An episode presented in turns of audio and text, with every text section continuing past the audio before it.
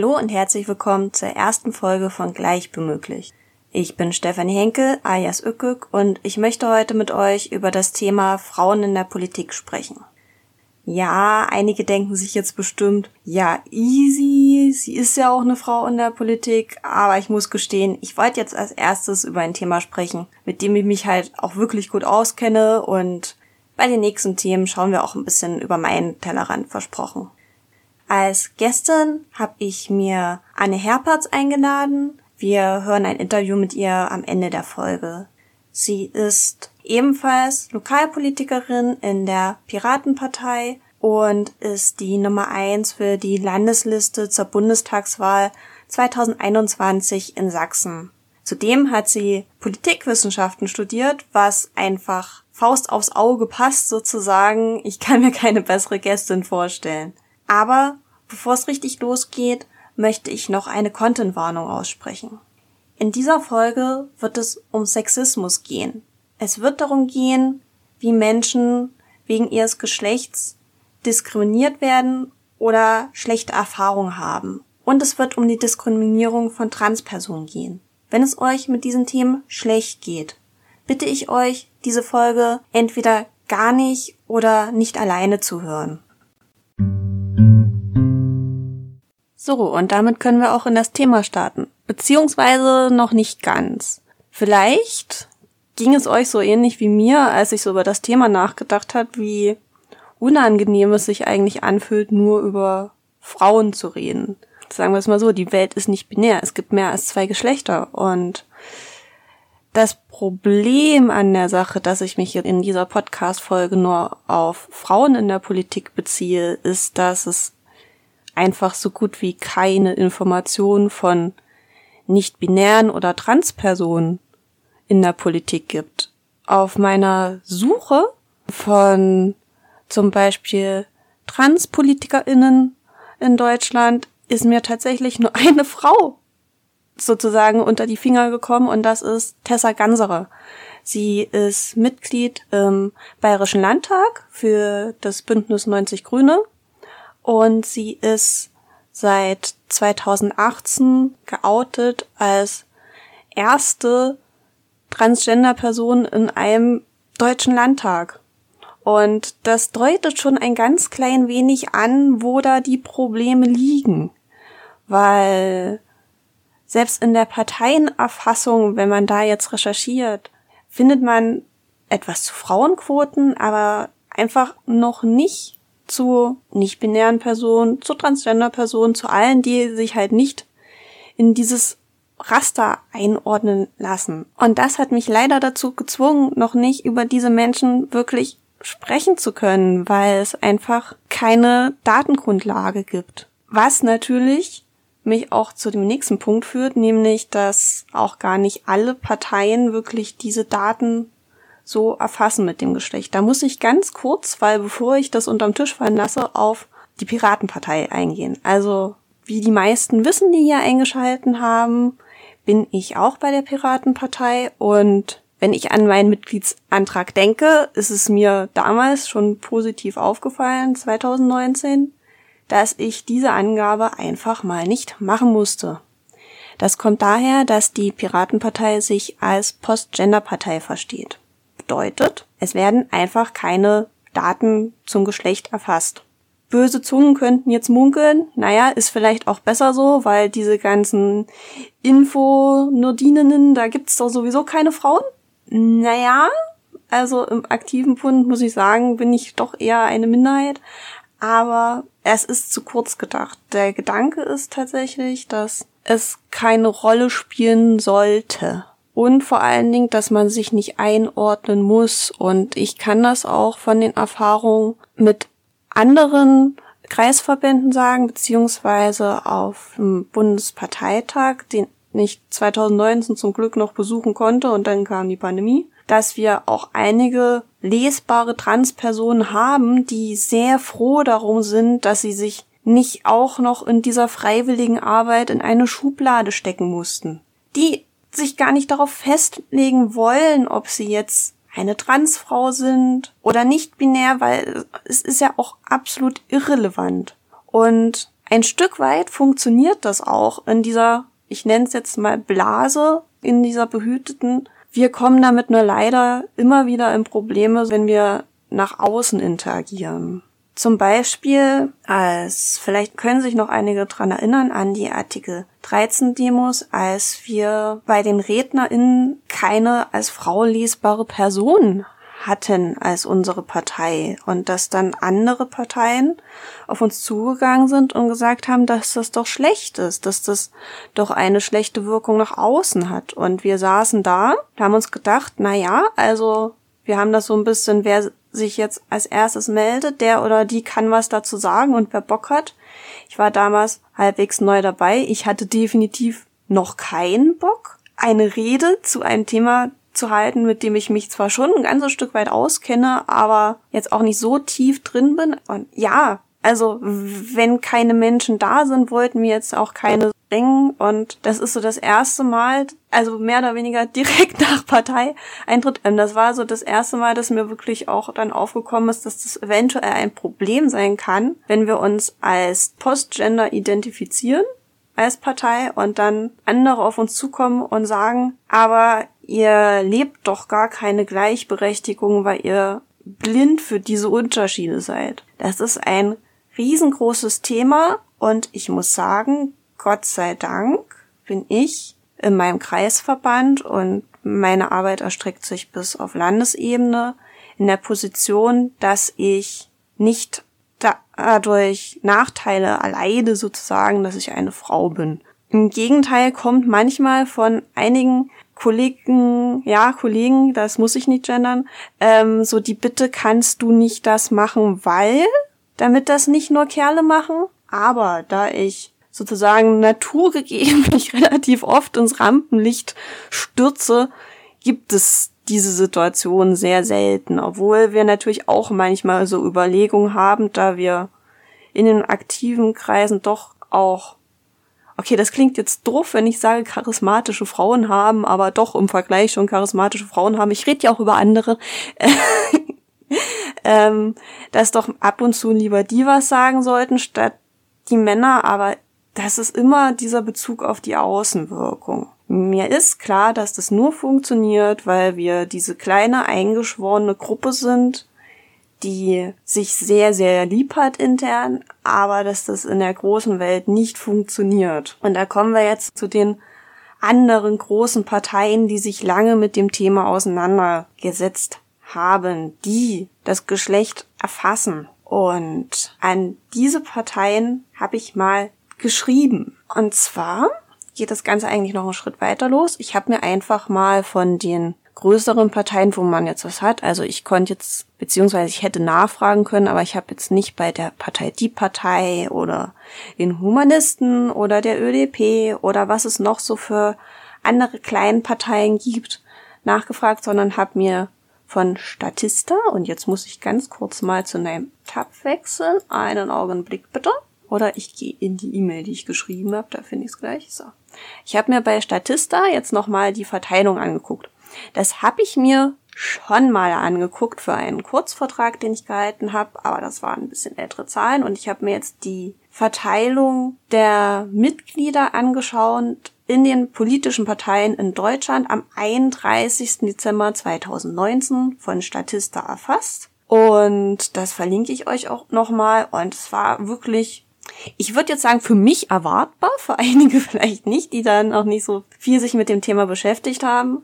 Und das Spektrum umfasst sozusagen von Linke bis AfD die ja sieben großen Parteien in Deutschland und vielleicht kleiner Lowburner, was alle sich gedacht haben, die AfD ist ganz hinten. Die AfD kommt noch nach der CSU mit 17,8 Prozent, was allerdings sehr interessant ist, finde ich, weil die AfD ja doch auch sehr redegewandte und prominente Frauen hat, diese auch gerne nach vorne stellt. Ich denke jetzt an eine Anis Weidel. Ich denke daran, wie Petri damals auch wirklich Leute gezogen hat, auch wenn sie aus der Partei ausgetreten ist, hat sie ja wirklich eine Wirkung gehabt und war in jeder Talkshow von Storch ist halt auch eine sehr prominente Frau und ich will jetzt mal sagen, ein Höcke kommt halt auch rhetorisch nicht an eine Weile ran und wird auch nicht so inszeniert. Ich finde das sehr interessant in der AfD. Können wir später nochmal drauf eingehen, aber sie haben trotzdem eine unglaublich geringe Quote von 17,8 Prozent. Und ich glaube, da können wir uns sicher sein, dass die da recht penibel drauf achten, dass da das Geschlecht angegeben wird. Wenig zu erwarten. FDP, CSU, CDU, Krebs bei Paaren 20 Prozent rum. Das, das sind nun mal eher die Konservativeren. Und jetzt wird's spannend. Ich habe die SPD, Linke und die Grüne Anfang Januar angeschrieben zu ihren Frauenanteil, weil die doch einen größeren Frauenanteil haben. Die SPD liegt Stand 2019 laut Statista bei 32,8 Prozent, die Linke bei 36,4 Prozent und die Grünen bei 41 Prozent. Was jetzt noch kein 50-50 ist, aber besonders bei der Grünen, das ist ja schon sozusagen nah dran. Und da habe ich mir gedacht, da diese Parteien auch großen Wert auf Doppelspitzen liegen und auf paritätische Listen. Also wer den Begriff nicht kennt, paritätische Liste bedeutet eigentlich, dass man eine Liste nach Quoten, halt Geschlechterquoten in diesem Falle, aufstellt, wie dann mit nicht-binären Personen umgegangen wird. Ich denke mal, das würde wahrscheinlich sogar von Fall zu Fall dann unterschiedlich gemacht werden. Wenn jetzt eine Landesliste gemacht wird und der Landesverband dann sagt, Person nicht binär ordnen wir jetzt dahin oder dahin. Das weiß ich ehrlich gesagt nicht und ich muss sagen, zu dem Thema wollte ich keine offizielle Anfrage stellen und ich glaube, die zentralen Mitgliederverwaltung können mir da wenig Auskunft geben und haben auch einfach ein berechtigtes Interesse daran, da auch keine konkreten Sachen zu sagen, weil das einfach ein sehr selten vorkommender Fall sein wird. Deshalb wollte ich mir das sparen und lieber konstruktive Fragen stellen. Und ich habe auch sehr schnell am nächsten Tag schon von der SPD und Grüne eine Antwort bekommen und ich lese euch einfach mal als Beispiel die E-Mail vor, die ich an die zentrale Mitgliederverwaltung der SPD geschrieben habe. Sehr geehrte Damen und Herren, ich recherchiere gerade für meinen Podcast zum Thema Frauen in der Politik und bin im Zuge dessen auf eine Veröffentlichung von Statista zum Frauenanteil politischer Parteien Stand 31. Dezember 2019 gestoßen. Demnach hatte ihre Partei zu diesem Zeitpunkt einen Frauenanteil von 32,8 Prozent. Dann kommt der Link. In ihrem Mitgliederformular konnte ich jedoch kein Auswahlfeld für das Geschlecht finden. Jedoch ist die Angabe der Anrede ein Pflichtfeld. Wird über dieses Feld ein Rückschluss auf das vermeintliche Geschlecht gezogen? Oder verzichten Sie auf die Erfassung des Geschlechts der Mitglieder? Wenn ja, können Sie mir mitteilen, seit wann das der Fall ist. Haben Sie trotzdem interne Zahlen über die Geschlechterverteilung Ihrer Mitglieder? Und stimmen Sie mit der Angabe von Statista überein, dass Sie Ende 2019 einen Frauenanteil von 32,8 Prozent hatten? Haben sich diese Zahlen bis heute deutlich geändert? Ich danke Ihnen vielmals für Ihre Mühe. Mit freundlichen Grüßen. Ich. Ja, genau. Ich habe mir nämlich die Mitgliedsanträge einfach mal von diesen drei Parteien angeschaut und bei der SPD, mit der wir jetzt einfach mal anfangen, weil sie sozusagen das Schlusslicht sind, gab es dieses Feld nicht. Und ich habe tatsächlich sehr, sehr, sehr schnell und freundlich Antwort erhalten, dass sie doch das Geschlecht erfassen, wo ich mich ein bisschen Wunder, wie sie das tatsächlich machen.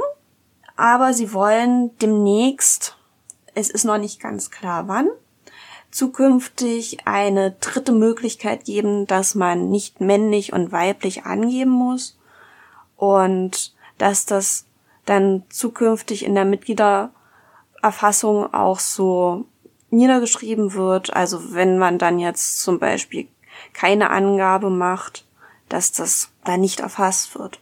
Und das fand ich erstmal schön zu hören.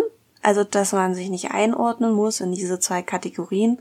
Und was auch schön zu hören war, dass der Frauenanteil mit Stand 31.12.2020, also mein E-Mail habe ich am 4. Januar geschrieben und ich habe direkt schon eine Zahl zum 31.12.2020 bekommen, dass der Frauenanteil auf 33 Prozent gewachsen ist. Und ja, einfach nur schön, so rundrum, freundlicher Brief und das mit der Umsetzung, wann jetzt dieses dritte Feld da ist, dass du als neues Mitglied in der SPD nicht mehr angeben musst, ob du männlich oder weiblich bist. Das hängt wohl noch ein bisschen am EDV-Bereich und mal schauen. Dann habe ich ja noch an die Linke geschrieben. Tja, ich weiß nicht, ob ich vielleicht doch nicht hätte schreiben sollen, wo ich herkomme, aber ich fand es halt einfach nur fair. Sie haben mir nicht geantwortet. Bei der Linken konnte ich kein Auswahlfeld für das Geschlecht finden in dem Mitgliedsantrag. Und ja, ich weiß jetzt halt nicht, ob es gar nicht erfasst wird oder ob das wie bei der SPD anscheinend ein bisschen nachgelagert wird. Und ich habe halt trotzdem diese Zahl von 36,4 Prozent für 2019 gefunden, was ein sehr, sehr schöner Wert ist, muss ich sagen. So im Vergleich zu nicht mal ein Viertel in den konservativen Parteien ist das richtig gut. Aber ja, vielleicht kommt noch eine Antwort. Wenn ja, bekommt ihr die natürlich noch. Und dann kam die Grüne. Und das muss ich jetzt einfach nochmal nachgucken, weil es war umwerfend, was die sich für eine Mühe gegeben haben. Die haben mir weiter für eine Links gegeben. Aber zur Grünen muss ich noch mal ganz kurz einen Schritt zurück, weil mit denen habe ich mich ja schon ein bisschen dann intensiver an anderer Stelle beschäftigt, weil die tatsächlich auch die ersten waren, die eine Quotelung nach Geschlechtern innerparteilich eingeführt haben. Ich kenne Frauen, die in der Grünen sind und zumindest das als sehr, sehr positiv empfunden haben, dass man sehr darauf achtet, dass Frauen die gleichen Rechte haben. Ja, dafür wird auf das Geschlecht geguckt. Es ist Ansichtssache, ob man das möchte. Halt, dass da so auf das Geschlecht geguckt wird, aber die Ergebnisse sprechen halt ein Stück weit auch für sich, dass sie dadurch, dass sie auf den geschlechtlichen Unterschied zu achten, auch den, die höchste Frauenquote haben, mit Abstand, mit den 41 Prozent. Das ist fast ausgewogen und Ergebnisse sprechen da ein Stück weit für sich. Ich gucke jetzt noch mal ganz kurz in meine E-Mails. So, das war die Mitgliederbetreuung von denen. Und das war eine unglaublich umfassende Antwort. Also meine E-Mail war ja schon nicht so kurz, aber ich fand es erstmal auch toll. Sie haben mir absolute Zahlen genannt zum, also nicht nur die Prozentzahl, sondern wie viele Mitglieder tatsächlich aus Frauen geführt waren. Und das Schöne ist, dass sie mir auch noch gesagt haben, dass es in den Landesverbänden da ein paar Schwankungen gab. Also zum Beispiel einige Landesverbände hatten rund 36 Prozent Frauenanteil, einige rund 44 und dass das der Mittelwert ist. Und für die Grünen ist es noch relativ neu, dass sie das sozusagen zentral speichern mit den Mitgliedern. Das war früher sowohl die, also die ganze Mitgliedererfassung, also auch die Altersstruktur und ähnliches war in den Kreisorts- und Landesverbänden geregelt und dezentral organisiert, was ich ja erstmal ganz schön finde. Und erst seit 2017 gibt es eine zentrale Mitgliederdatenbank. Und in diese wurden damals alle verfügbaren Daten der Landesverbände importiert. Und die wirkliche Bearbeitung liegt immer noch in den Orts- und Kreisverbänden. Das ist bei uns sehr ähnlich geregelt. Also ich jetzt als Generalsekretärin kriege auch die Mitgliedsanträge unserer neuen potenziellen Mitglieder und im Kreisverband wird dann beschlossen in der Kreisvorstandssitzung, ob ein Mitglied angenommen wird, was in der Regel der Fall ist. Da muss halt nochmal kontrolliert werden, ob es zum Beispiel eine Doppelmitgliedschaft in einer anderen Partei gibt, die das aber ausschließt. Und außer der Partei, die Partei und uns sind das nach meinem Kenntnisstand alle Parteien in Deutschland, die das ausschließen.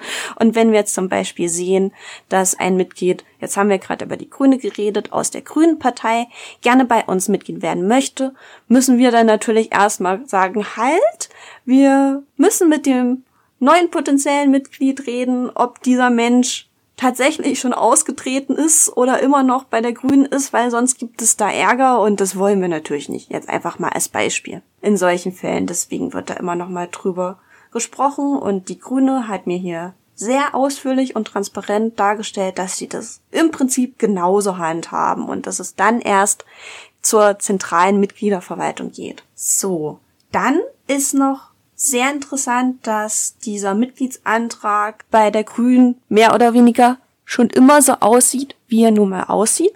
Laut der E-Mail, die ich bekommen habe, kann man auch seit spätestens 2008 ähm, die Option aktiv auswählen, dass man sich nirgendwo zugehörig fühlt und seit 2017 heißt dieses Feld interdivers und ergänzt wurde es im Sommer 2018 auch in der Mitgliederdatenbank. Dann wurden mir noch ein paar weiterführende Links, die ich euch auch einfach mal mit verlinke, gegeben, ähm, zum Beispiel zum Grünen Frauenstatut. Die Partei hat als bis jetzt einzige Partei eine solche Satzung extra niedergeschrieben, verlinke ich euch mal, ist auch ganz interessant, obwohl das jetzt für meine Betrachtung ein ganz klein bisschen zu weit geht, wo ich hin möchte, aber wenn euch das interessiert, lesenswert. Und sie haben auch einen eigenen Podcast zu dem Thema Grün ist lila. Auch interessant ist, dass ich noch weiterführende Zahlen zu den ähm, Statistiken bekommen habe und eine Arbeit von ja einem Lehrstuhl da mit dazu bekommen habe, wo diverse Sachen aufgeteilt werden. Zum Beispiel nochmal in die Altersstruktur kann ich euch auch einfach nochmal unten mit verlinken. Also die Grünen waren auch sehr, sehr, sehr auskunftsfreudig und da musste ich nicht mal eine Nachfrage stellen sozusagen. Und wir sehen, dass zumindest in der parteipolitischen Arbeit somit ein Missverhältnis, möchte ich jetzt mal sagen, besteht. Und jetzt ist so ein bisschen die Frage, wo kommt das her?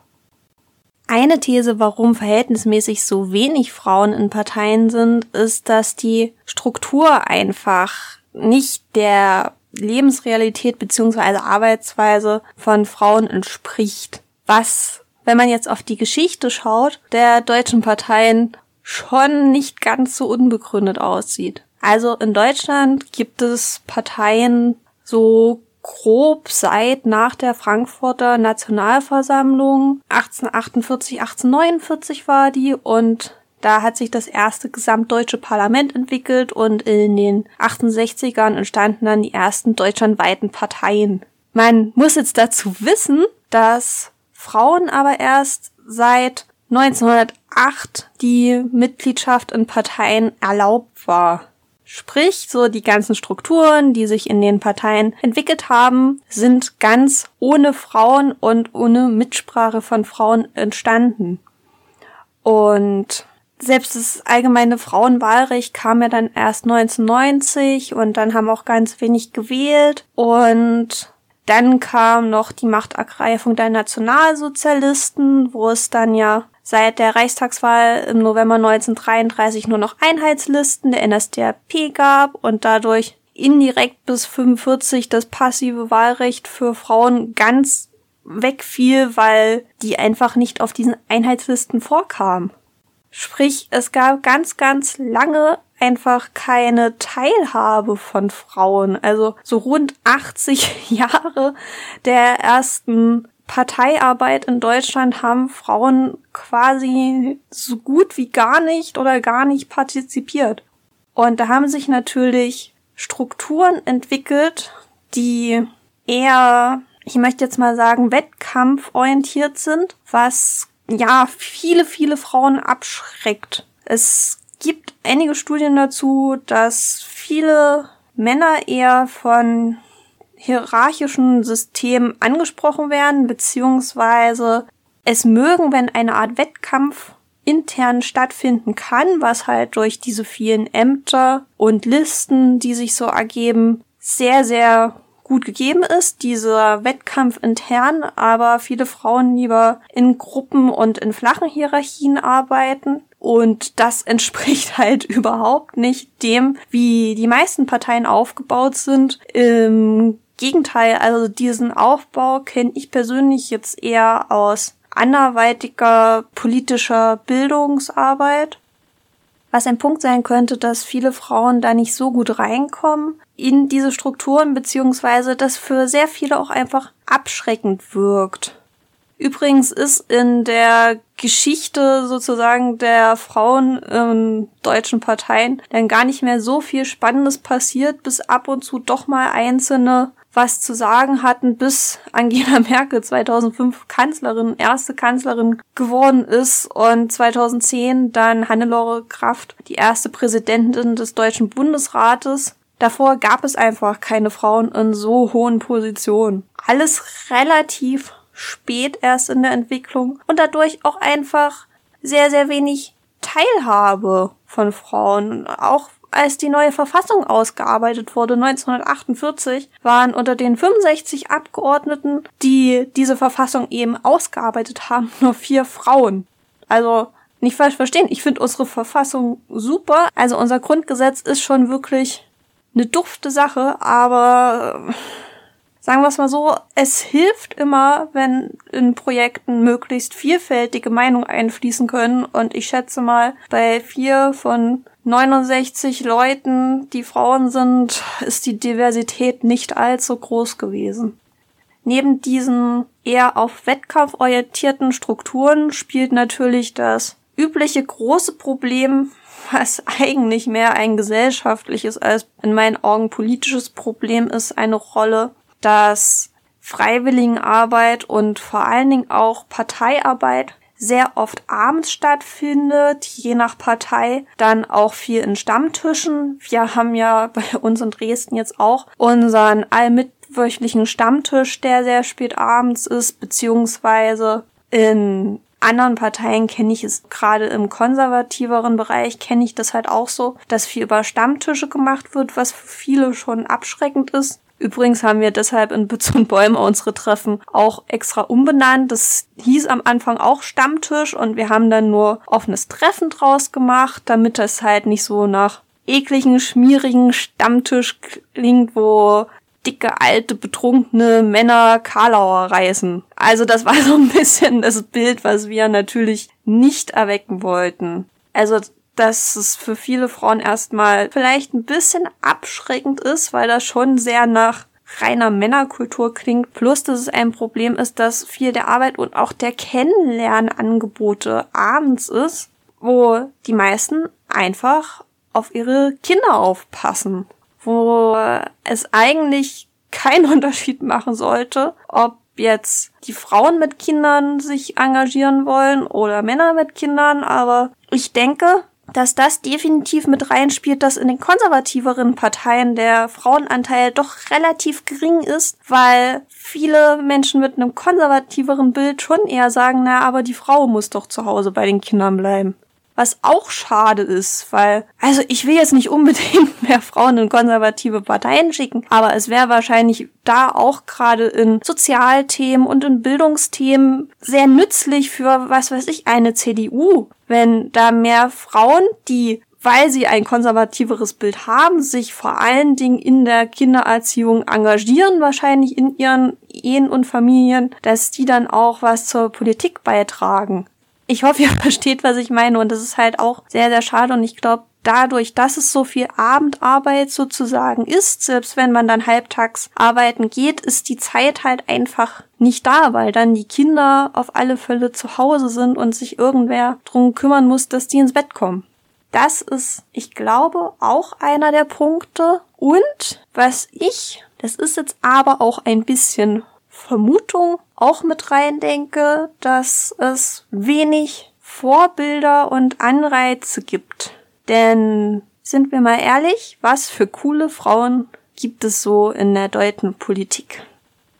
Klar, ich habe gesagt, wir haben 2005 mit Angela Merkel eine Bundeskanzlerin bekommen, die gerade in den letzten Monaten oder eigentlich seit sie bei der Flüchtlingskrise gesagt hat, wir schaffen das und spätestens nachdem jetzt Covid kam, bei vielen Leuten, die auch eigentlich nicht so viel mit der CDU am Hut haben, stark an Sympathie gewonnen hat, ist sie jetzt kein cooles Vorbild.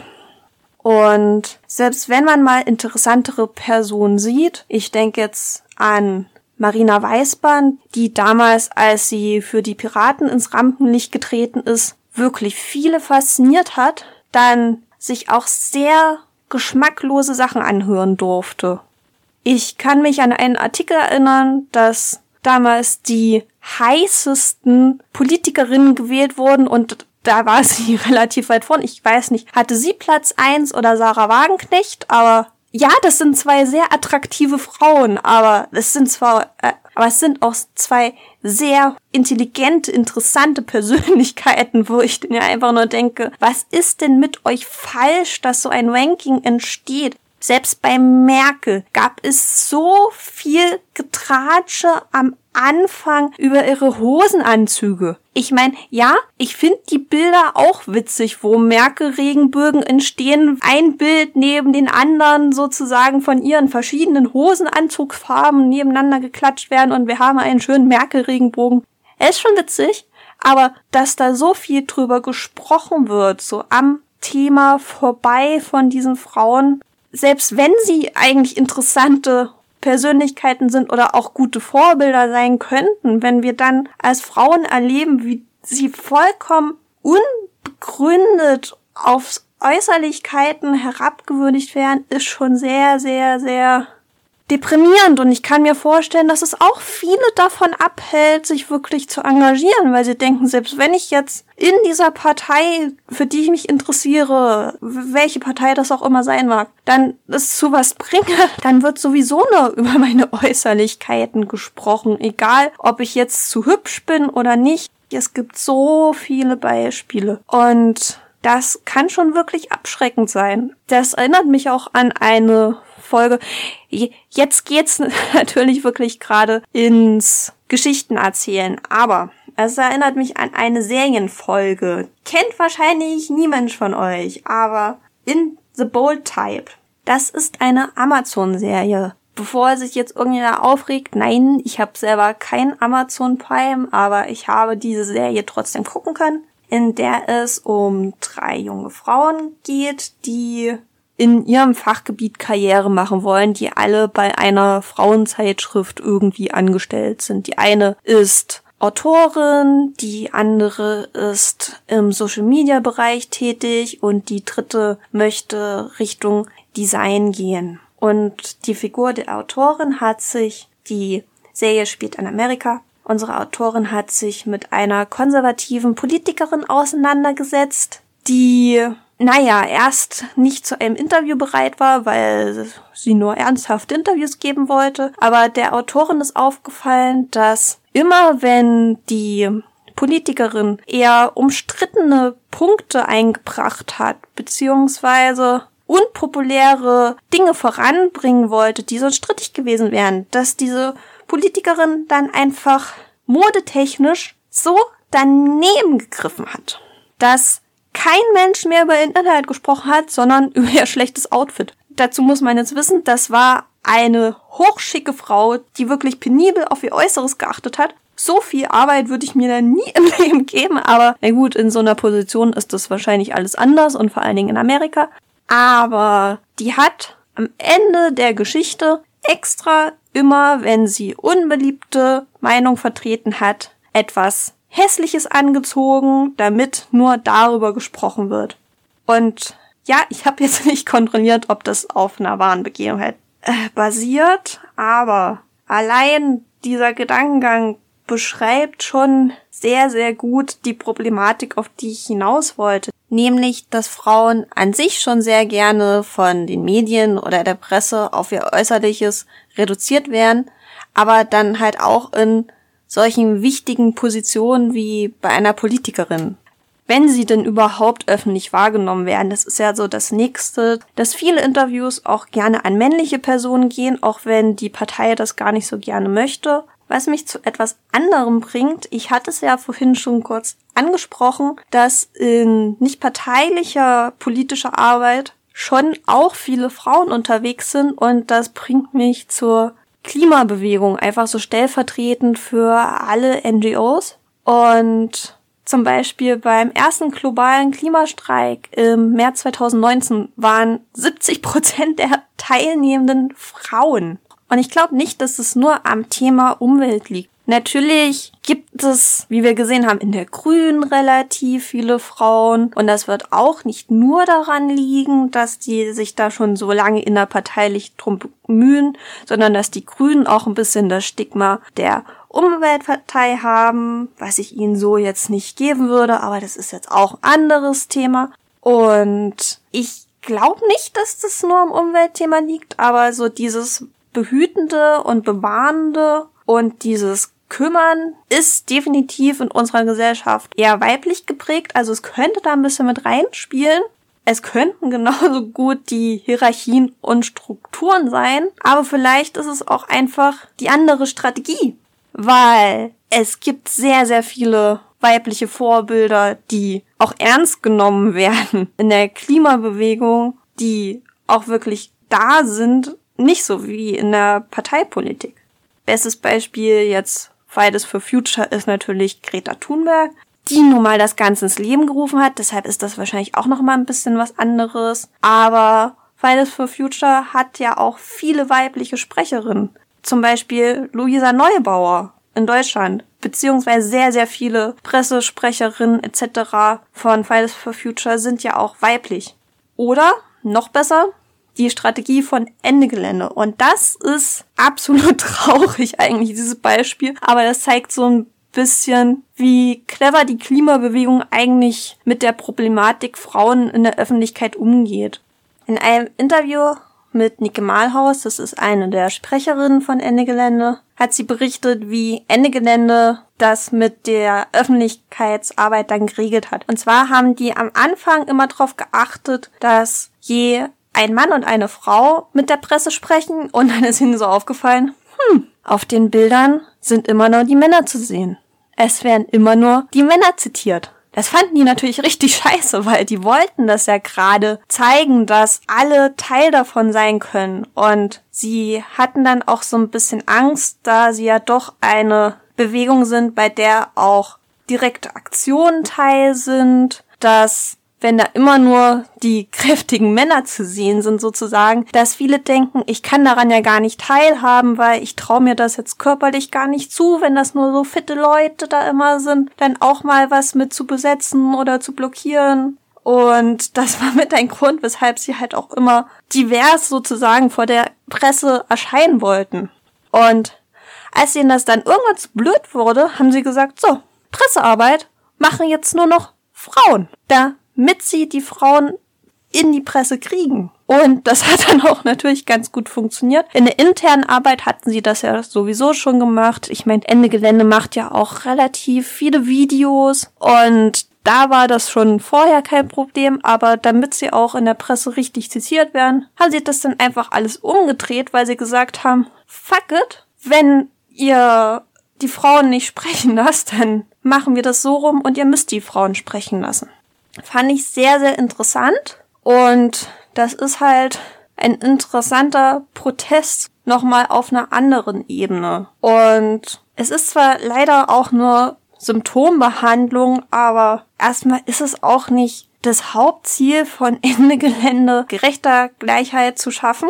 Und sie schaffen es halt trotzdem aus der Not heraus wenigstens Repräsentation von starken, interessanten Frauen einfach in der Presse zu liefern, obwohl das nur so ein bisschen Neben- und Randerscheinung ist, dass sie mit der Presse umgehen müssen.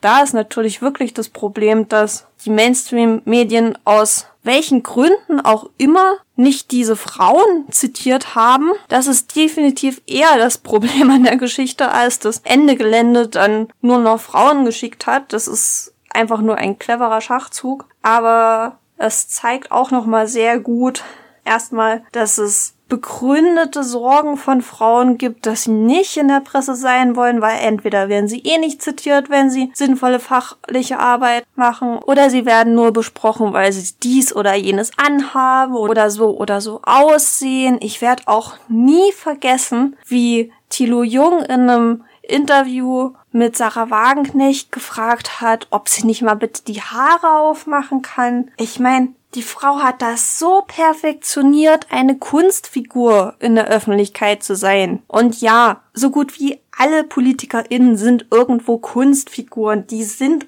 auch im Privatleben anders, wenn sie jetzt zu Hause vorm Fernseher in der Jogginghose sitzen und sich am Bauchnabel kratzen. Aber sie hat es einfach so gut gemacht und dann war halt wieder die Reduzierung auf das Aussehen dieser Frau. Ich weiß, Thilo Jung macht er extra jung und naiv. Aber das war so ein Moment, da habe ich auch gedacht, oh, Alter, ich meine, an der Frau gibt's genug kritisch zu hinterfragen. Ich finde die auch nur unglaublich interessant, wird dir aber bei ganz vielen Sachen kein Recht geben. Aber es ist halt sowas von egal, wie sie aussieht. Ja, um nochmal drauf zurückzukommen. Die Klimabewegung hat es halt sozusagen geschafft, da ein bisschen Vorbilder zu schaffen. Und ich denke, das ist auch einfach wichtig, diese Repräsentation.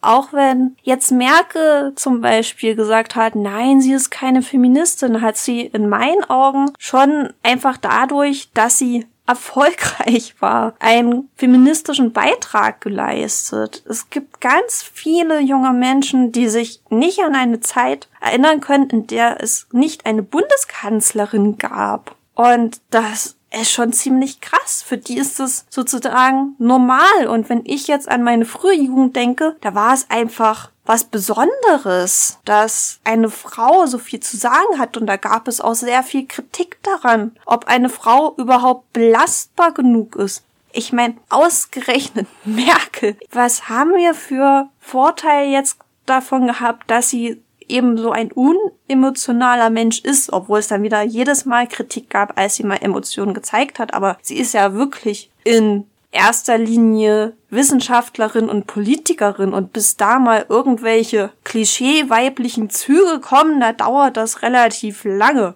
Also, naja, schwierig. Angela Merkel war deshalb, ob sie jetzt wollte oder nicht, ein gutes Vorbild, weil sie es geschafft hat, dass ihre Weiblichkeit zumindest die meiste Zeit in den Hintergrund gerückt ist. Aber es gab genug Politikerinnen, bei denen das sehr, sehr, sehr anders gelaufen ist. Und ein gutes Beispiel ist, finde ich, Andrea Nahles.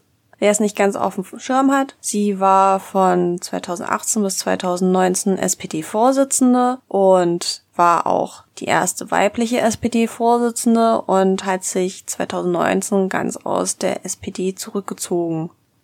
Diese Frau war sehr laut. Sie hatte eine öfters mal als prollig empfundene Art an sich und vor allen Dingen war sie sehr emotional. Und es ist mehr als einmal passiert, dass sie auch den Begriff hysterisch bekommen hat. Und ihre ganze Art, wie sie aufgetreten ist, wäre bei einem Mann zwar auch als ich möchte jetzt mal sagen, anstrengend empfunden wurden. Aber bei ihr ging es so weit, dass dann auch in der Presse von Mobbing gesprochen wurde. Ah, gut, das, das passiert öfter mal bei den starken Frauenfiguren. Das passiert wahrscheinlich auch viel öfter, als es in den Medien nachzulesen ist. Aber der Umgang mit dieser Frau war für mich doch sehr besonders zu sehen weil, und es ging nicht nur mir so, danach, also als sie sich dann komplett aus der SPD zurückgezogen hat. Also es war nicht nur wegen dem Umgang mit ihr, es war auch, weil großer Druck herrschte, weil die Wahlergebnisse der SPD 2019 so in den Keller gesackt sind, was ich jetzt definitiv nicht nur einer Andrea Nahles ankreiden würde, aber dass da die Spitze zurücktritt, ist jetzt nicht so ungewöhnlich, aber dieser ganze Umgang und wie das beschrieben war. Also vielleicht zur Einordnung, was mich an den Begrifflichkeiten so stört. Diese laute, auch schreiende weibliche Person hat ja sehr oft den Begriff hysterisch an den Latz geknallt bekommen. Und wenn wir uns mal Bundestagsdebatten zum Beispiel anschauen, sind wir uns, ich glaube, alle einig, dass da im Schnitt kein sehr freundlicher oder angemessener Ton herrscht. Da sind die Leute laut. Und im schlimmsten Fall wird da ein lauter Mann mal als polemisch oder hitzig bezeichnet. Und der ein bisschen bittere Beigeschmack, wenn Frauen als hysterisch bezeichnet werden, kommt nochmal von einer anderen Ebene, weil die meisten Leute würden jetzt auch nicht sagen, dass ein Mann hysterisch wäre. Denn unter Hysterie wurde früher eine psychische Krankheit beschrieben, die nur Frauen haben können, eine Störung, die sich in einer leichten Reizbarkeit äußert, in Labilität, in einem hohen Bedürfnis nach Geltung und Anerkennung und das Wort Hysterie leitet sich aus dem Altgriechischen ab, von dem altgriechischen Wort für Gebärmutter, was früher auch als Grund gesehen wurde. Also der Begriff wird heute in der Medizin so nicht mehr verwendet, aber früher war es die Ansicht, dass wenn Frauen sich laut verhalten oder halt eigentlich das, was man bei anderen Geschlechtern als polemisch bezeichnen würde, dass wenn Frauen sich so verhalten, dass aus der Gebärmutter kommt, dass das weibliche Geschlecht ihnen vorschreibt, dass sie sich so verhalten müssen, dass das eine Krankheit ist, die sie nicht kontrollieren können, die nur daraus kommt, dass sie eine Gebärmutter haben. Und das war auch ein Grund, weshalb Frauen in psychiatrische Einrichtungen gesteckt wurden. Das ist hochgradig problematisch, wenn man dann heutzutage eine Politikerin, die emotional ihren Standpunkt verteidigt, hysterisch bezeichnet. Und das ich kann gar nicht ausdrücken, wie mich das jedes Mal runterzieht, sowas miterleben zu müssen. Ja, beziehungsweise was, wenn die Frau dann, wenn sie laut ist, nicht hysterisch ist, sie auch gerne männliche Züge zugedichtet bekommt, weil Frauen ja schließlich nicht wütend sind. Oh, oh Gott. Es ist, es ist so, ich kann das nicht mal ironisch sagen. Ja, und dann kommt gerne dabei raus, dass Frauen, wenn sie männliche Züge haben, als unsympathisch gelten, beziehungsweise wenn dann die Tränen der Wut kommen, bei Frauen gerne auch gesagt wird, dass diese dann nicht durchsetzungsstark sein und den Druck nicht standhalten können, was ja selbst einer Merkel vorgeworfen wurde, jetzt wieder zu Corona-Zeiten. Es ist sehr, sehr schwierig, dieser Umgang von außen auch interessant mit dem Umgang mit Frauen in der Öffentlichkeit ist, wie die neue Rechte mit ihren Frauen umgeht. Ich hab da, oh Gott, ich glaube, das war beim 36C3 auch einen interessanten Talk zu gelesen, beziehungsweise gibt es auch sehr interessante Literatur. Ich verlinke euch wieder was. Und zwar diese Art, wie Frauen angeworben werden. Also ich wohne ja in Dresden und sagen wir es mal so, Nazi-Demos stehen jetzt nicht unbedingt auf der Tagesordnung, aber ich bin als Ostsächsin mit ihnen sozusagen aufgewachsen. Ich habe die schon in meiner Jugend halt gesehen. Ich, ich engagiere mich schon lange in Gegendemonstrationen. Wir haben immer noch Pegida in Dresden. Ich habe diese Mobs schon lange beobachten können. Und früher, als Pegida zum Beispiel losging, waren es doch bunte Gruppen, was sehr gruselig war, aber diese haben sich ja dann sehr schnell verkleinert und radikalisiert und dann war doch leicht zu sehen, dass viele junge Männer oder junge und mittelalte Männer auf diese Demonstration gegangen sind. Bei den ganz klassischen Sachen wie Fackelmärschen und sowas war die Gruppe schon immer sehr, sehr männlich. Wir haben in Dresden die leidliche Tradition, dass zur Jährung der Bombardierung zum 13. Februar immer auch die Nazis laufen und da waren auch immer sehr, sehr viele Männer vor allen Dingen. Aber in den letzten Jahren hat sich das schon etwas geändert. Also vor allen Dingen letztes Jahr war ich sehr nah dran sozusagen und da haben wir wirklich ein bisschen beobachtet und es gab wieder Kinderwagen, es gab wieder Frauen, auch junge Frauen, die da mitgelaufen sind.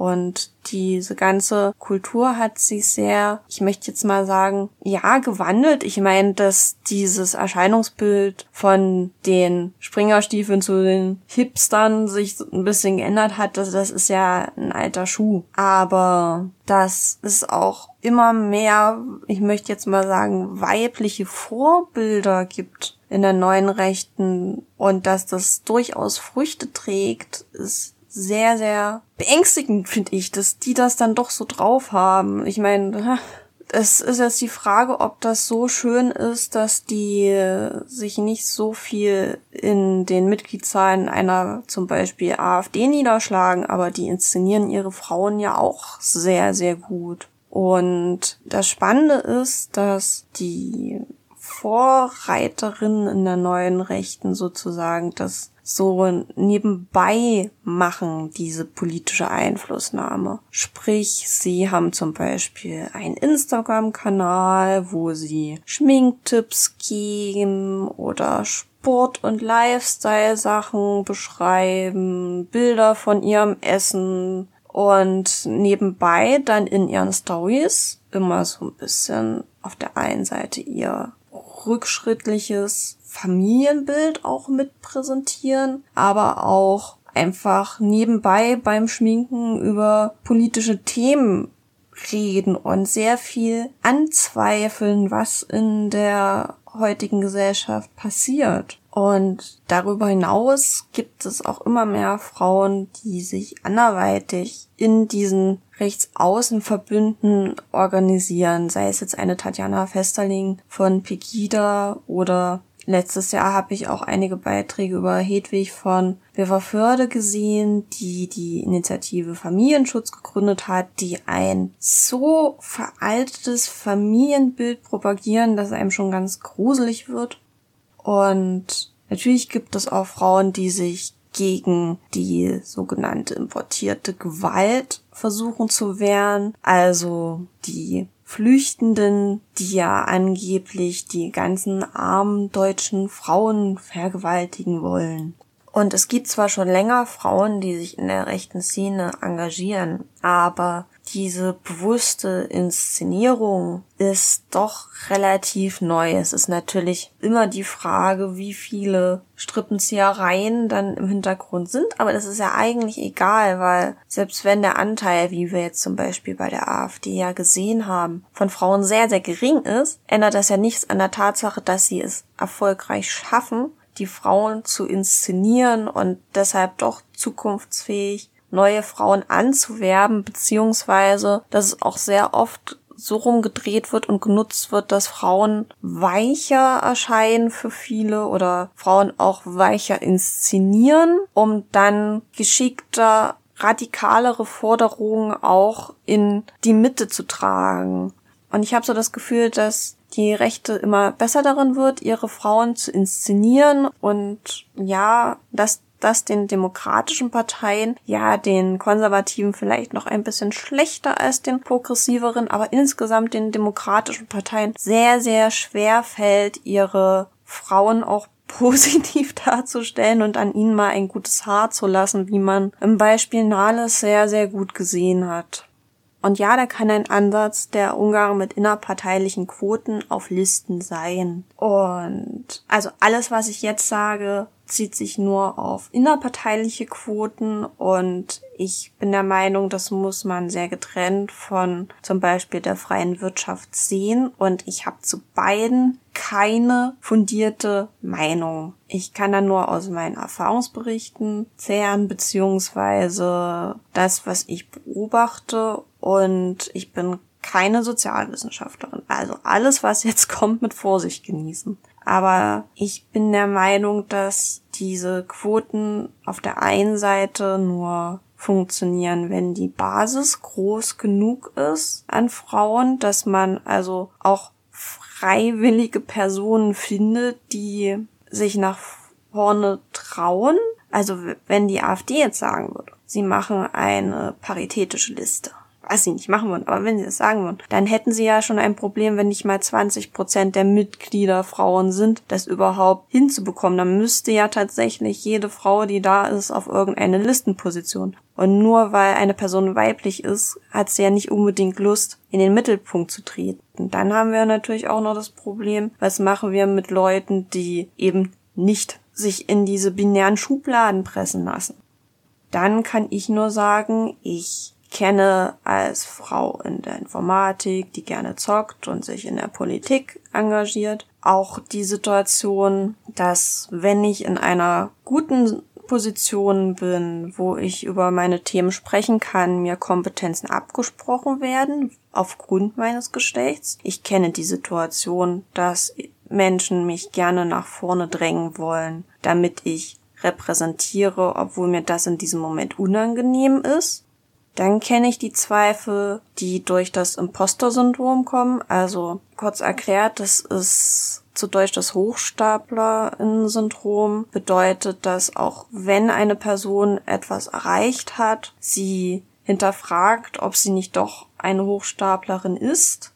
Früher wurde gesagt, dass das vor allen Dingen bei Frauen verbreitet ist. Neue Studien zeigen aber, dass das sowohl bei männlichen Personen als auch bei weiblichen Personen vorkommt.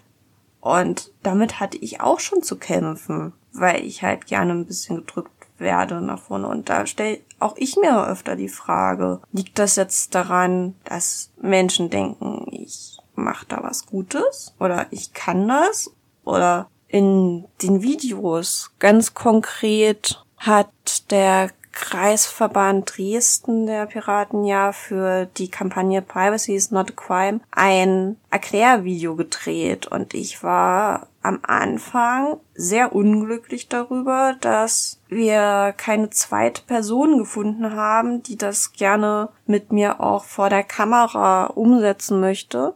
Ja, es war auch ein bisschen schwierig mit Pandemie und ich konnte das Video zum Glück mit einer Person machen, die sozusagen eh schon in meiner Infektionsgemeinschaft war. Und die Off-Stimme konnten wir ja zum Glück digital dann übertragen und das konnte unser Sprecher dann bei sich zu Hause aufnehmen. Aber ich habe mir da extrem Druck gemacht, wie das wohl wahrgenommen wird, dass da eine Frau etwas Technisches erklärt. Natürlich auch weil wir ja als Ziel hatten, dass nicht nur, ich möchte jetzt mal sagen, in meiner linken Wohlfühlbubble zu streuen, wo ich mich sonst bewege auf Mastodon, sondern halt auch ein bisschen weiter. Wir wollten ja das Video auf die Kampagnenseite setzen. Das ist jetzt auch relativ präsent auf der Kampagnenseite und das halt auch an alle möglichen Parteien schicken, an Verbände. Und da habe ich mir natürlich einen Kopf gemacht. Und ich kann mich auch an Situationen erinnern, dass mich ein Freund angeschrieben hat zu irgendwelchen Sitzungen, dass die weibliche Perspektive fehlt, wo ich denn bin und das hat mich so verletzt, dass ich nicht gefragt wurde, was ist denn los? Warum bist denn du nicht da? Es wäre schön, wenn du da wärst, sondern dass diese Begründung war, wir haben gerade keine Frau da. Wo bist du denn? Und das sind so die Situationen, wo ich mich immer frage, wie hilfreich ist da eine Liste, die paritätisch sein soll, wenn sonst keine Frauen da sind oder wenn die paar Frauen, die da sind, in Rollen gezwungen werden, also in dem politischen Umfeld. Ich finde es wichtig, dass es diese Repräsentation gibt, aber ich sehe es halt schon als nur Symptombehandlung und ich weiß nicht, wie viel diese Symptombehandlung helfen kann, wenn wir das Problem, dass Parteiarbeit einfach so unglaublich unattraktiv für Frauen ist. Ich sehe einfach, dass das nicht immer eine Lösung ist und wenn zum Beispiel Ende Gelände an dieser 50-50 Aufteilung festgehalten hätte, hätten sie auch nicht erreicht, was sie wollten. Also ich finde es wichtig, dass Frauen gefördert werden und vor allen Dingen, dass so oder so Minderheiten gefördert werden, weil es mir immer noch ein bisschen Bauchweh bereitet, wie eigentlich dann mit Menschen umgegangen wird, die keine Frauen sind oder wenn ein, also diese Festmachung halt an dem Geschlecht, wenn jetzt ein Transmann sich erst outet, nachdem er als Frau wo reingewählt wurde, dann dürfte ja auch kein Problem entstehen. Wisst ihr, was ich meine? Das ist so ein bisschen schwierig. Und ich sehe, was die drei Parteien, die ich angeschrieben habe, damit für eine gute Außenwirkung auch gestalten können, weil die haben auch einfach die Basis sozusagen. Ich finde es nur kritisch, dass dadurch nicht alle Menschen mitgedacht werden können und dass Menschen in Positionen gedrückt werden können, in denen sie nicht sein wollen beziehungsweise dann auch dafür angegriffen werden können, warum sie denn in dieser Position sind und finde es deshalb vor allen Dingen wichtig, dass man sich intern unterstützt und auch wirklich Support den Menschen bietet, die sich gerne auch in der Öffentlichkeit engagieren wollen und dass man natürlich darüber nachdenkt, welche Personen man auch für was repräsentiert und dass man sich da auch Mühe gibt, eine diverse Abbildung zu geben, um auch diverse Menschen zu erreichen das geht für mich nur auf der einen Seite über das Geschlecht hinaus und auf der anderen Seite werde ich halt auch einfach das Bauchweh nicht los, dass es nicht alle Menschen mitdenken kann. Aber das sage ich jetzt alles aus meiner privilegierten Position in einer Gruppe, wo sich alle sehr gern haben, wo alle aufeinander achten, wo es meistens keine Rolle spielt, welches Geschlecht ich habe, bis auf Situationen, wo Menschen mich pushen wollen, wo ich es aber nicht möchte. Und ich weiß, das geht den meisten Frauen nicht so. Das wird vermutlich den meisten Frauen in den großen Parteien auch nicht so gehen. Deshalb ist es da schon wichtig, dass es noch diese Quotelungen gibt. Ich wünsche mir aber, dass wir es überall schaffen, dass Frauen auch intern so bestätigt werden, dass es irgendwann egal ist, dass wir diese Quotelung brauchen. Ich weiß, es ist ein langer Weg und das wird noch eine ganze Weile dauern und im Moment ist es sehr gut, dass es immer Doppelspitzen in den Parteien sozusagen gibt dass man auch Frauen einfach sieht und es mehr Frauen reinholt. Aber ich hoffe doch sehr, dass stets im Einzelfall darauf geachtet wird, dass wenn Personen eben nicht in dieses Raster passen, dass sie nicht sozusagen runterfallen und dass da mit Verstand rangegangen wird und nicht die Quoten der Quotenwillen eingehalten werden. So, und damit ihr euch jetzt nicht mehr nur meine Antworten anhören müsst, haben wir jetzt endlich unser Interview mit meiner Gästin Anne Herberts. Hallo Anne. Hallöchen, Grüße in die Runde. Ja, als erste Frage, wer bist du denn? Möchtest du dich kurz vorstellen? Gerne, ich danke dir. Ich bin Anne Herperz, momentan 22 Jahre alt. Ich bin vor vier Jahren bei den Piraten in Dresden aktiv geworden zuerst eigentlich eher bei den Hochschulpiraten, ähm, habe dann aber auch gleich 2017, 2018 so den Schwung in die Kommunalpolitik Dresdens mitgenommen ähm, und damals auch für den Stadtrat kandidiert, hat leider ganz knapp nicht gepasst. Ähm, und ansonsten studiere ich nebenbei noch Politikwissenschaft seit auch einigen Jahren und hoffe, dass demnächst mal ein Abschluss drin ist. Ach, das wird bestimmt. Und nebenbei ist eine sehr schöne Formulierung. Äh, hast du denn, wenn du jetzt in die Politik gegangen bist, politische Vorbilder beziehungsweise Menschen, die dich politisch geprägt haben? Ich glaube, es waren eher weniger politische Vorbilder, sondern eher so persönlicher Natur. Also meine Mutter hat mich äh, wahnsinnig geprägt durch ihre Biografie eigentlich. Ähm, Sie hat alleinerziehend drei Kinder großgezogen und äh, mit all den Nachteilen, die man dann so als äh, Frau in der Arbeitswelt erfährt. Ähm, und ja, einmal quasi durch die ganze Hartz-IV-Mühle durch und so weiter, wo man dann quasi tatsächlich direkt spürt, wie wenig wertgeschätzt wird, dass ähm, ja, Frauen sich dann quasi komplett der Care-Arbeit ergeben und gleichzeitig quasi dadurch absolute Nachteile in der Gesellschaft erfahren, obwohl ihre Rolle eigentlich wahnsinnig wichtig ist. Ähm, und das hat mich tatsächlich sehr angetrieben, äh, politisch aktiv zu werden. Und gerade eben dann damit verbunden sozialpolitische Themen, ähm, die eben genau diese Existenzsicherung und auch allgemein ähm, ja, die Rolle der Frau in der Gesellschaft ähm, einfach stärkt und quasi sichtbarer macht und ähm, dazu halt quasi ja gesellschaftliche Unterstützung als absolut wichtiges wichtiges Bindeglied da darstellt.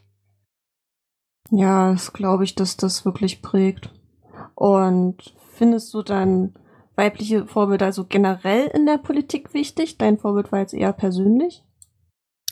Ja, ich kann mir natürlich jetzt unabhängig von meiner persönlichen Situation äh, sehr vorstellen, dass Vorbilder besonders wichtig sind, weibliche Vorbilder, weil es ja natürlich ein Identifikationspotenzial ähm, bietet. Also Frauen, die überlegen, in die Politik zu gehen, ähm, denen wird quasi aufgezeigt, dass es eben möglich ist, überhaupt ähm, dahin zu kommen und so weiter. Es gibt auch wirklich eine Menge Studien dazu, auch für den nicht nur politischen Raum, auch unternehmerischen Raum, inwieweit ähm, die Wahrnehmung davon, dass Frauen es geschafft haben, dazu beiträgt, dass man sich selbst zutraut, es auch zu schaffen und dass es damit eben sehr motivierend für andere ist, ähm, selbst ja, aktiv zu werden in der Politik. Okay, danke. Und jetzt kommt eine ein bisschen schwierigere Frage ähm, jetzt zu den Vorbildern, beziehungsweise wir haben ja seit einigen Jahren Frau Merkel als Kanzlerin. Findest du, dass sie aus feministischer Sicht wichtig für Deutschland war? Ich bin da ein bisschen äh, zweigeteilt, würde aber trotzdem hauptsächlich sagen, ja. Zum einen natürlich vernetzt mit der Frage vorher. Es zeigt einfach auf, dass ähm, es möglich ist, die Kanzlerin zu stellen. Also allein dieses, dieses symbolisch Repräsentative ähm, hat bestimmt einen großen Impact darauf. Ähm, auch allgemein, dass halt ähm, Stimmen von Frauen dadurch deutlich wichtiger wahrscheinlich gewertet werden. Auf der anderen Seite ist es ein bisschen, ähm, naja, den, den Umständen geschuldet, wahrscheinlich auch in einer konservativen Partei äh, an der Spitze zu sein, dass dadurch natürlich nicht unbedingt inhaltliche Policies, also direkt tatsächlich ähm, Gesetze und politische Inhalte erwachsen, die ja Frauenrechte oder allgemein Gleichstellungssachen und so weiter tatsächlich in dem Maße vorantreiben. Also von daher sehe ich das ein bisschen zweigeteilt, aber ich glaube so rein auf das, auf das Repräsentative und es ist möglich, ähm, darauf quasi gesehen, es ist schon, ähm, ja, war sie schon oder ist wichtig äh, aus feministischer Sicht für Deutschland. Okay, und findest du, dass die Parteistrukturen in Deutschland die klassischen Frauen benachteiligen? Auf jeden Fall. Ähm, da gibt es eine ganze Menge von Faktoren, die das äh, ziemlich bedingen. Zum einen ähm, gibt es gerade, aber gut, ist auch in den höheren Ebenen so, aber gerade auf den kommunalen Ebenen, in den Gemeinderäten, ähm, BürgermeisterInnen und so weiter, es gibt einfach ganz viele informelle Netzwerke, die sehr männlich geprägt sind. Also seien es die ganzen Stammtische und anderen Trefforte, an denen dann eben schon vorher hauptsächlich äh, Männer zusammenkommen, wodurch quasi ja Frauen gar keinen oder weniger Zugang dazu überhaupt bekommen der nächste Punkt, der damit dazukommt, ist, dass für Frauen halt auch die Netzwerkarbeit deutlich schwieriger ist, wegen Zeitmangel. Also ähm, aufgrund der Care-Arbeit und so weiter, die ja immer noch größtenteils von Frauen geleistet wird, existiert einfach wirklich ein Zeitdefizit, sich dementsprechend viel einzubringen. Ähm, außerdem haben halt auch Männer in der Regel ein höheres Einkommen, was sie quasi besser absichert, dann überhaupt ähm, ja, sich überhaupt mehr beteiligen zu können. Ähm, auf der anderen Seite ist es auch, dass politische Karrieren, wenn man jetzt wirklich ähm, Ämter anstrebt, die als Berufspolitikerin quasi ähm, herauskommen, dass da eben Männer deutlich früher anfangen können, diese Karrieren vorzubereiten. Also wenn wir uns die Bürgermeisterinnen-Ebene angucken, sind die meisten weiblichen Bürgermeisterinnen weit über 50 Jahre. Und auch da, wo Frauen etwas also es sind vor allem ältere Frauen überrepräsentiert, weil es vor allem da, wo politische Karrieren beginnen, sind Frauen noch größtenteils mit der Kinderbetreuung beschäftigt. Und ähm, gerade dann noch entweder Berufspolitiker oder auf der anderen Seite ein Ehrenamt auszuführen, heißt, man muss Kinder, meistens noch Beruf dazu und Ehrenamt irgendwie unter einen Hut bekommen, was einfach deutlich äh, weniger überhaupt möglich ist. Ähm, dann auch weitere Sachen wie lange Sitzungszeiten und ähnliches, dass es für Frauen einfach weniger möglich ist, diesen ganzen Zeitaufwand zu stemmen. Mm, und auf der anderen Seite natürlich auch noch ein paar Sozialisierungsfaktoren, so dass ja quasi Männer schon von Grund auf, und ich rede jetzt stereotypisch, mehr dazu erzogen werden, sich durchzukämpfen und so weiter, während äh, bei Frauen eher dieses sich zurücknehmen anerzogen wird ähm, was eben dazu führt, dass Männer sich da eben mehr durchkämpfen. Äh, und als letztes kommt natürlich auch noch dazu, dass ähm, das bei Männern gar nicht in Frage gestellt wird, wie man denn überhaupt Beruf und Familie ähm, zusammen unter einen Hut bekommt, während bei Frauen dann schon öfter mal die Frage gestellt wird, ob sie denn dann überhaupt noch genug Zeit für die Familie hätten, ob denn da nicht anderes unter den Tisch fällt und so weiter. Diese Frage stellt sich meist für Männer überhaupt nicht. Und das ist auch so ein Grund, warum sich Männer natürlich dann auch eher dazu berufen fühlen, ähm, weiterzumachen oder überhaupt äh, in Positionen, zu Positionen streben zu wollen, dass diese Fragen sich denen überhaupt nicht in den Weg stellen, während sich Frauen halt viel häufiger damit konfrontiert sehen, wie denn alles organisiert werden kann und wie denn alles überhaupt unter den Hut bekommen werden kann. Ja. Oh, danke, da waren jetzt definitiv noch ein paar Punkte dabei, die ich vorher noch gar nicht im Podcast gesehen habe. Danke für die Einschätzung. Und jetzt stellt sich natürlich die große Frage, was können Parteien dagegen tun oder eher dafür, dass es für Frauen attraktiver ist? Also zum einen, dass es wirklich, äh, um, um diesen Zeitfaktor abzufedern, dass halt wirklich Sitzungszeiten angepasst werden. Ich hatte auch einige Studien gefunden, wo es auch einfach wichtig ist, schon ein absehbares Ende von Sitzungen ähm, quasi strikter zu planen, damit einfach die Vereinbarkeit mehr gegeben ist. Zum anderen kann man auf jeden Fall, was super wichtig ist, eine Kinderbetreuung anbieten. Das klingt so banal, aber es ist so ein entscheidender Faktor, Frauen zeitlich zu entlasten. Ähm, von der Parteiseite aus, ich spreche jetzt natürlich nicht von der gesellschaftlichen Seite aus, denn von der kann noch viel mehr deutlich getan werden, ähm, was jetzt auch ähm, die Einteilung in der Elternzeit und so weiter anbetrifft. Dann auch andersrum was, was wahnsinnig wichtig ist und was ich tatsächlich auch persönlich sehr empfunden habe, was mich in der Piratenpartei auch sehr gehalten hat hier im Kreisverband Dresden und allgemein mich wahnsinnig ermutigt hat, ist, dass ich als Expertin wahrgenommen wurde aufgrund meines Studiums und allgemein ähm, in einigen Themen. Also dass es quasi wirklich die, die offensive Frage gab, was hältst du denn von dem und dem Thema? Wie ist denn deine Position? Du hast deutlich mehr beizutragen als wir. Du hast äh, mehr Einblicke, mehr Ahnung. Und das ist wirklich ein entscheidender Faktor, dieses, dieses ähm, Expertinnenbild tatsächlich auch zu zeichnen und damit eben auch dem anderen zu signalisieren, dass wirklich was auf die Meinung gegeben wird und dass die Meinung wirklich essentiell wichtig ist. Es ist wirklich ein Punkt, den ich persönlich hier sehr erfahren habe, wo man gerade auch als junge Frau am Anfang schockiert ist, wenn man sich ja oft dann ähm, älteren weißen Männern in beigen Jacken gegenüber gesehen hat, die ähm, wenig auf eine Expertise einer Anfang 20-jährigen Frau legen. Und das hat mich wirklich hier bei den Piraten Dresden wahnsinnig positiv äh, beeinflusst, dass ich von Anfang an als eine Person wahrgenommen wurde, die wirklich was zu sagen hat und unbedingt auch beitragen muss, damit äh, politische Ergebnisse besser werden. Und das ist wirklich echt ein entscheidender Faktor dabei, was Parteien tun können, um halt wirklich Frauen besser einzubeziehen und vor allem auch zu halten. Und jetzt wirst du gerade wieder als Expertin eingeladen. Es passt doch. oh Mann. ähm, aber du hast jetzt auch viel so von Dresden und dem Kreisverband erzählt und du hast am Anfang schon erwähnt, dass du auch schon kandidiert hast.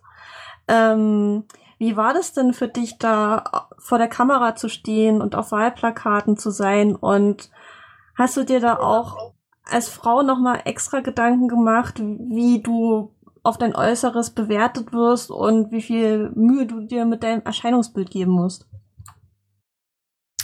Ja, also so richtig reflektiert bin ich bestimmt noch gar nicht damit umgegangen. Ähm, ich sehe aber absolut den Punkt, dass man sich da noch zwei, dreimal mehr einen Kopf macht wahrscheinlich ähm, als, als Männer in dem Fall. Ähm, ich persönlich habe jetzt keine ähm, direkten Bewertungen dazu ähm, erfahren. Ich habe aber, es gab damals ein eindrucksvolles Interview äh, mit Frau Schäbli im Spiegel. Ähm, und sie sieht sich wahnsinnig oft damit konfrontiert, dass wenn es eigentlich um, um Policies, also politische Inhalte und irgendwelche ähm, Initiativen und Ideen geht, dass sie sehr oft wirklich auf ihr Aussehen oder auch ihren Kleidungsstil runterdefiniert wird. Ähm, da kommen noch eine ganze andere, eine ganze Menge andere Sachen dazu.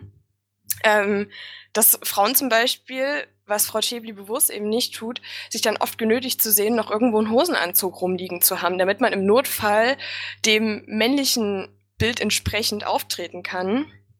Ähm, was da noch auch absolutes Ding ist, dass Protzigkeit, du hattest es vorhin schon ähm, mit diesem Hysteriemäßigen angesprochen, dass auch eine Protzigkeit bei Frauen als Negativmerkmal äh, gewertet wird, während ein Christian Lindner sich breitbeinig hinsetzen kann und mal eben ähm, stänkernd was in die Runde wirft. Ähm, das wird bei Frauen als absolut negativ bewertet, so aufzutreten. Ähm, dazu eben auch noch, was an das vorherige anschließt, Frauen geben sich halt tatsächlich in der Politik manchmal stereotypisch männlicher, um nicht auf Frauenrollen eben reduziert zu werden, weil das eben leider passiert und es ist eben natürlich auch auf keinen Fall, was ich damit andeuten will, ähm, eine ungefähr freiwillige Entscheidung. Dazu kommt auch, dass man zum Beispiel mit einer niedriger oder nicht so hochfrequentierten Stimme, Stimme spricht, um halt mehr wahrgenommen zu werden und sich da auch mehr durchzusetzen. Ähm, es gibt echt eine Menge und man findet wirklich oft in Zeitungsartikeln und so weiter, dass es da eben nicht um die Person selbst geht oder um die Policies, die sie irgendwie einbringt und Inhalte, sondern eher über Äußerlichkeiten und so weiter. Erinnert mich auch noch als abschließendes Beispiel an äh, Carola Rakete, die damals ähm, wegen den ganzen als es das Problem mit äh, Italien gab und die Behörden sich da quergestellt haben und sie dann vor Gericht erscheinen musste, dass sich die italienischen Zeitungen größtenteils damit auseinandergesetzt haben, dass sie ohne BH vor Gericht aufgetaucht ist und äh, das quasi der, der, der große Skandal war, statt den eigentlichen politischen Skandal, und zwar wie europäische Länder mit Menschenrechten umgehen, äh, eigentlich den anzuerkennen, sondern wurde es eben runtergebrochen auf, sie ist ohne BH vor Gericht erschienen. Das ist der Tabubruch in dieser Hinsicht. Oh ja, an die BH-Sache kann ich mich auch noch erinnern. Und gerade bei Frau Schäbli ist das ja übelst oft, dass ähm, auch ihr Make-up extra nochmal ein Thema ist, weil sie ja gern knalligen Lippenstift trägt oder dieses beste Beispiel eigentlich mit dieser blöden Uhr, als sie das Bild von der Uhr auf Twitter hatte und wie sich da alle aufgeregt haben. Und guck dir mal die anderen alten weißen Männer an. Ey. Oh Mann.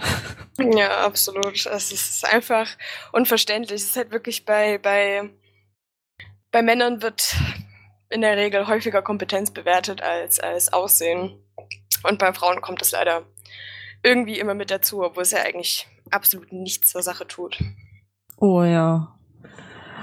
Wow, dann danke für das Interview. Aber die letzte Frage, was möchtest du uns noch unbedingt erzählen? Ja, ich habe, ähm, ich danke dir auch erstmal. Ich habe ähm, noch ein kleines Mantra oder einen kleinen Spruch, den ich äh, mir oft ähm, vor Augen rufe. Und zwar, wenn man in so Puzzle oder in Situationen kommt, in denen man sich quasi alten weißen Männern gegenüber konfrontiert sieht, sei es CDU-Stadträten oder auch ähm, andere, andere Männer, die halt dadurch sehr ähm, nein, bedrohlich wirken ist falsch, aber dass man sich äh, als Frau da ein bisschen eingezwängt fühlt und vor allem auch die eigenen ähm, Kompetenzen dann ein bisschen in Frage stellt, gerade eben für junge Frauen, die sich denken, ich bin Anfang 20 und und was habe ich eigentlich schon geleistet, um hier mitreden zu können, dass man sich in diesen Situationen absolut hervorrufen muss, das hat mir damals ein Kollege gesagt, als absolut wichtiges Mantra, Zeit ist keine Kernkompetenz. Und das ist wirklich ein absoluter Spruch, der mir so im Kopf bleibt und den ich mir jedes Mal hervorrufe, wenn ich gerade mit äh, ja, älteren weißen Männern in Kontakt komme. Ich spreche wirklich immer von diesem Stereotypbild, ne? Also, das ist hoffentlich klar dass man sich dabei wirklich immer wieder vor Augen rufen muss, Zeit ist keine Kernkompetenz. Und nur weil jemand schon besonders lange irgendwo rumsitzt, ist es noch lange kein Indiz dafür, dass die Person kompetenter ist als man selbst. Und das sollte man sich gerade als, da Frauen sich eben öftermals ähm, in sich selbst zurückkehren und an den eigenen, ähm, an den eigenen Schwächen nagen, sich das oft nochmal hervorrufen in den Kopf. Zeit ist keine Kernkompetenz.